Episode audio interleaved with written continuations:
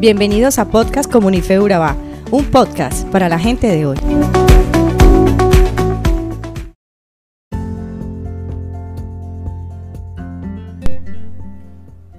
Hoy iniciamos el estudio del libro de los Gálatas. La carta a los Gálatas, escrita probablemente en el año 56, es uno de los más espontáneos y vehementes escritos de Pablo. Su tema central es la libertad del cristiano llamado a recibir la salvación como un don de Dios que se alcanza por la fe en Jesucristo y no por el sometimiento a las exigencias de la ley. Las comunidades de Galacia habían sido perturbadas por unos predicadores cristianos venidos de Jerusalén. Según ellos, los fieles convertidos del paganismo debían someterse a la ley de Moisés y a la práctica de la circuncisión para llegar a ser verdaderos hijos de Abraham y herederos de las promesas divinas. Al mismo tiempo trataban de desacreditar la persona y la autoridad apostólica de Pablo, mostrándolo en desacuerdo con los demás apóstoles. La crisis provocada por estos judaizantes en Galacia es una de las expresiones típicas de la dificultad que tuvo la iglesia para desvincularse cada vez más del judaísmo y adquirir su fisonomía Adentrándonos en el libro tomaremos como referencia el capítulo 1 del versículo 1 al 10. Te invito a que lo leas con más detenimiento en tanto tengas la oportunidad. En estos versículos se observa a Pablo muy sorprendido por lo que escuchó de ellos. Decide escribirles para recordarles el Evangelio que habían recibido de Dios a través del mismo. Pareciera que los Gálatas se estuvieran cambiando a otro Evangelio distinto del que recibieron por la gracia de Cristo. Lo que realmente sorprende a Pablo es que había sido muy pronto desde la visita que él les había hecho. Y es que los Gálatas estaban abandonando la verdad y estaban acogiendo un evangelio falso, el cual tenía como objetivo terciverjar el evangelio de Cristo. Por consiguiente, Pablo escribe su preocupación sobre las dos clases de evangelio para recordarles sus inicios y dónde se estaban metiendo. Estos son el Evangelio de Cristo y el Evangelio distintos, entre comillas. Del Evangelio de Cristo se observan varios aspectos. El primero es que los Gálatas han sido llamados por Dios por la gracia de Cristo. Segundo, este ha sido predicado por Pablo y por otras personas. Tercero, se escribe es que este es el Evangelio que recibieron los Gálatas desde el inicio. Por último, este Evangelio no se predicó para agradar a los demás. Con estas palabras, Pablo trata de hacerles entrar en razón, porque ya no siguen el Evangelio que ellos conocieron desde el principio.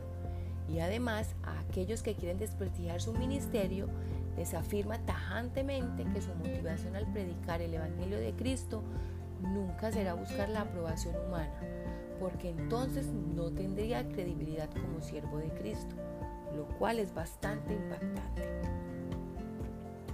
Sobre el Evangelio distinto o falso Evangelio, Pablo quería enfatizar que ese Evangelio estaba provocando que se, dejaran que se alejaran de la verdad. No se parece en nada al Evangelio de Cristo. Este había sido sembrado en los Gálatas por ciertos individuos, los cuales estaban sembrando confusión en ellos. Sobre este grupo de personas, Pablo seguirá hablando a lo largo de la carta verán. ¿Qué se aprende de estos versículos? Bueno, para mí en esos versículos en especial hay uno que resuena en mi mente y es el versículo 10 que dice, ¿qué busco con esto? ¿Ganarme la aprobación humana o la de Dios? ¿Pensáis que procuro agradar a los demás? Si yo buscara agradar a otros, no sería siervo de Cristo.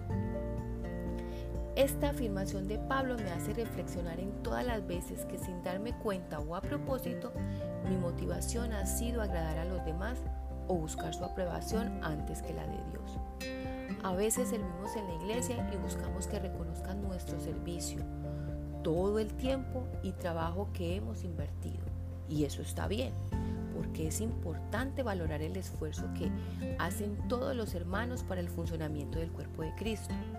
El problema está cuando lo que motiva mi corazón para servir son las palabras de reconocimiento de las personas antes que cumplir la voluntad de Dios. o lo que impulsa nuestras acciones sea lo que dirán de mí y lo más grave es que la mayoría de las veces no nos damos cuenta de esta situación. Creo entonces que es importante evaluarnos para detectar cuál es la motivación que nos impulsa para servir a Dios dentro de la iglesia o fuera de ella. Si lo que me motiva a servir es agradar a las personas, entonces deberíamos replantearnos, cambiar de rumbo y pedirle perdón a Dios.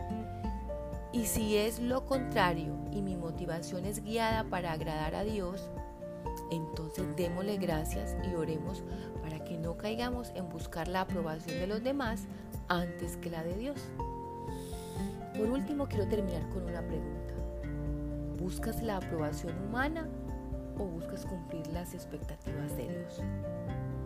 Bueno, hasta aquí el devocional de hoy. Espero que sea de tanta reflexión para ti como lo ha sido para mí. Hasta una nueva oportunidad.